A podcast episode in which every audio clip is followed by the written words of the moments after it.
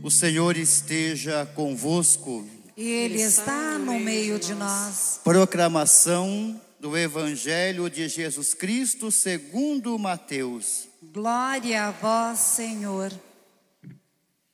Naquele tempo, disse Jesus aos seus discípulos: Ficai atentos para não praticar a vossa justiça na frente dos homens, só para serdes vistos por eles. Caso contrário, não recebereis a recompensa do vosso Pai que está nos céus. Por isso, quando deres esmola, não toques a trombeta diante de ti, como fazem os hipócritas nas sinagogas e nas ruas, para serem elogiados pelos homens. Em verdade vos digo, eles já receberam a sua recompensa. Ao contrário, quando deres esmola, que a tua mão esquerda não saiba o que faz a tua mão direita, de modo que a tua esmola fique oculta. E o teu pai, que vê o que está oculto, te dará a recompensa. Quando orardes, não sejais como os hipócritas, que gostam de rezar em pé nas sinagogas e nas esquinas das praças, para serem vistos pelos homens. Em verdade vos digo, eles já receberam a sua recompensa. Ao contrário, quando tu orares, entra no teu quarto e fecha a porta, e reza ao teu pai que está oculto. E o teu pai, que vê o que está escondido, te dará a recompensa. Quando jejuardes, não fiqueis com o rosto triste como os hipócritas. Eles desfiguram o rosto para que os homens vejam que estão jejuando. Em verdade eu vos digo, eles já receberam a sua recompensa. Tu, porém, quando jejuares, perfuma a cabeça e lava o rosto, para que os homens não vejam que tu estás jejuando, mas somente teu pai que está oculto. E o teu pai, que vê o que está escondido, te dará a recompensa. Palavra da salvação. Glória a vós, Senhor. Queridas irmãs, queridos irmãos, Hoje a liturgia da palavra nos oferece uma catequese que mais uma vez toca a nossa vida. Na primeira leitura do segundo livro de Reis, nós ouvimos o relato do arrebatamento de Elias. E tem alguns detalhes interessantes que a gente precisa chamar atenção para eles, até para a gente saber o porquê que está na liturgia esta leitura. Elias está se despedindo e Eliseu, grande amigo de Elias, está se lastimando porque ele percebe que a conversa entre os dois é uma conversa de despedida. Elias, o grande profeta, dá sinais de que está indo embora. Ele que tinha feito tantos prodígios, dado tantos sinais da presença de Deus, através da sua vida de profeta. E Eliseu diz: Elias, eu sinto que você está partindo, e quando você partir, deixe comigo uma porção dupla do seu espírito, para que eu viva essa profecia que você viveu no meu dia a dia, para que eu dê sinais do reino também. E aí Elias diz: se você me vir partindo para o céu, se você estiver me olhando partindo para o céu, isso vai acontecer. E isso, de fato, foi o que se deu. Elias é arrebatado, Eliseu está olhando para o céu, o manto de Elias fica com Eliseu como sinal dessa porção do Espírito que Eliseu recebe de Elias. Aparentemente uma história meio mágica, uma história diferente, Mas o que, que essa história quer nos dizer? Quando é que essa profecia e essa história se cumpre na vida de Cristo? Porque todo o Antigo Testamento é realizado, é cumprido ali na vida de Jesus. As profecias se cumprem. Então prestem atenção. No Evangelho de João, quando Jesus foi transpassado, João diz, Jesus está na cruz e João diz: "E olharão para aqueles que transpassaram". E segundo o Evangelho de João, Pentecostes acontece ali na cruz. Quando Jesus morre, ele entrega o seu espírito e ele diz: Nas tuas mãos eu entrego o meu espírito. E para João, esse é o momento de Pentecostes. Tudo aconteceu ali na cruz. O espírito ficou com a igreja. Jesus cumpriu a sua missão e o consolador, o outro consolador que o próprio Jesus diz que mandaria, que é o Espírito Santo, ficaria ali com a igreja essa profecia se cumpre. Olharão para aquele que transpassaram. Se você estiver me olhando no momento que eu partir, o meu espírito vai ficar com você. A gente faz essa ligação. Também nos relatos da ascensão. Enquanto Jesus está subindo aos céus, o evangelista diz: e eles, os apóstolos, os discípulos, ficaram olhando enquanto Jesus sumia entre as nuvens. Também para dizer isso, a missão de Jesus fica com os discípulos de Jesus. O Espírito de Jesus fica com a sua igreja.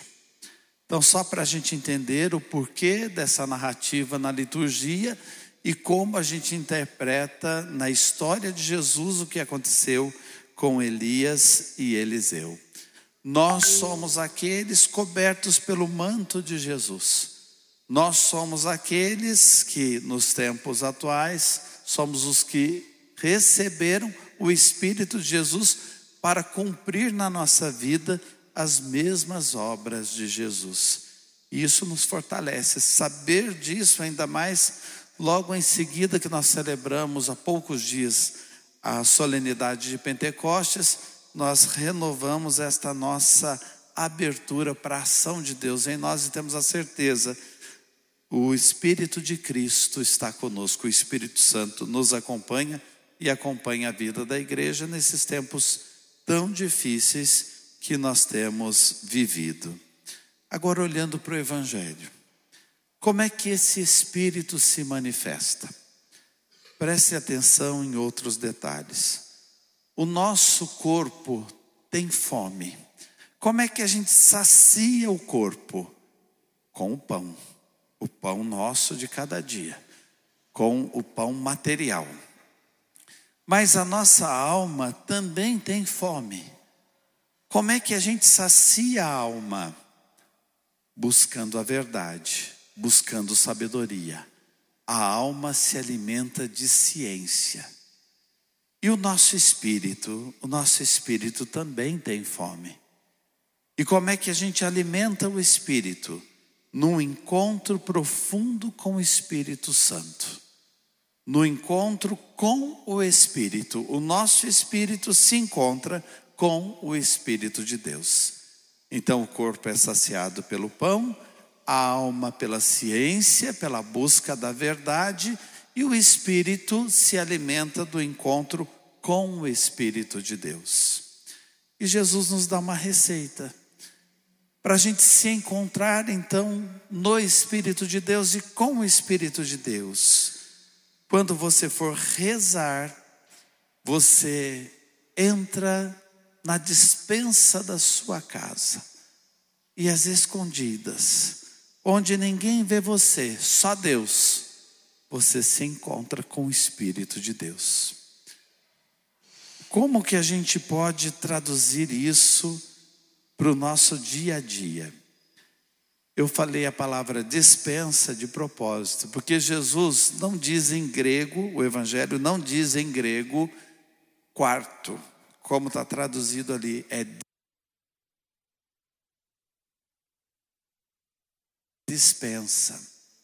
era o lugar onde só tinha uma portinha nas casas dos judeus e não tinha nem janela, não tinha nem uma fresta onde o sol pudesse entrar, para dizer assim: entra naquele lugar onde só a luz de Deus vai atingir você. E você vai sair das distrações e você vai mergulhar o seu espírito no espírito de Deus. É ali que você vai se alimentar. No lugar onde nenhum olhar vai disputar você com o olhar de Deus, e onde você vai mergulhar no mundo de Deus, porque Deus quer se encontrar com você. Aí você pode pensar, Padre, eu acho tão difícil rezar, eu me distraio tanto, eu tenho sentido tanta aridez, às vezes eu não sinto a presença de Deus, mas é tão simples esse rezar, é você se colocar todo inteiro para Deus, e uma hora você sai da aridez, você persevere nesse encontro com Deus, não para os outros verem, não para você se aparecer, não porque você seja melhor que ninguém, pelo contrário, porque nós somos tão pequenos que nós precisamos dessa grandiosidade da manifestação de Deus na nossa vida, dessa visita de Deus na nossa vida.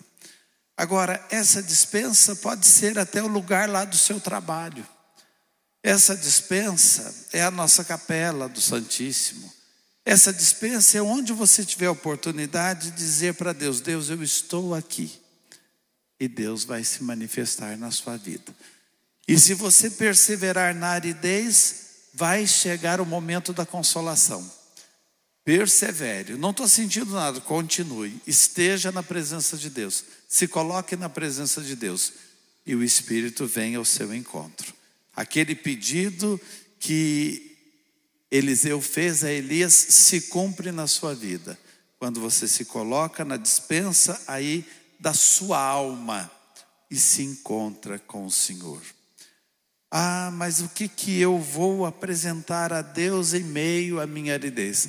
A preocupação está ligada aos filhos? Entregue os filhos. Está ligado ao marido? Entregue o marido. Está ligado à esposa? Está ligado a alguém por quem você ora e está preocupado, coloque tudo ali nessa dispensa da sua alma na presença de Deus. E Deus que conhece tudo, vai consolar o seu coração, vai transformar a sua vida. Quando você for dar esmolas, e aí vem os outros exercícios espirituais no Evangelho de hoje. Não chame atenção para isso. E como nós estamos num mundo que quer visibilidade, onde as pessoas querem ser vistas, no tempo de Jesus já era assim. Até para fazer caridade as pessoas queriam ser vistas. Faça sempre com discrição. Ajude as pessoas sempre. É assim que aquela sua oração da dispensa vai ser percebida pelo mundo, no amor que você dedicar às pessoas, porque a fé sem obras é morta, mas que a direita não saiba o que a esquerda fez, que a esquerda não saiba o que a direita fez, nem você toma consciência do bem que você está fazendo. Faça sempre o bem, faça sempre o bem. E a questão do jejum? Quando você jejuar ou oferecer algum sacrifício, não faça cara de coitadinho, se perfume Coloque o, a, o melhor traje que você puder. Se coloque e o que está por trás das palavras, isso aqui é bonito. Esteja como uma noiva preparada para o seu noivo, como um noivo preparado para a sua amada. Ou seja, se coloque da forma mais bonita que você puder, porque é assim que a gente tem que se apresentar diante de Deus e aquilo que você deixa de fazer, jejua, o sacrifício que você oferece, transforma na esmola que você vai oferecer, no bem que você vai fazer para os outros. Isso no tempo da quaresma, a gente pôde meditar mais longamente, vivenciar esses exercícios, mas é bom no cotidiano a gente recordar essas práticas. Na dispensa da sua alma, alimente o seu espírito no encontro com o espírito e transforme depois tudo isso em ações na sua vida, com toda a descrição, para que o amor aconteça, a caridade aconteça através de você. Amém.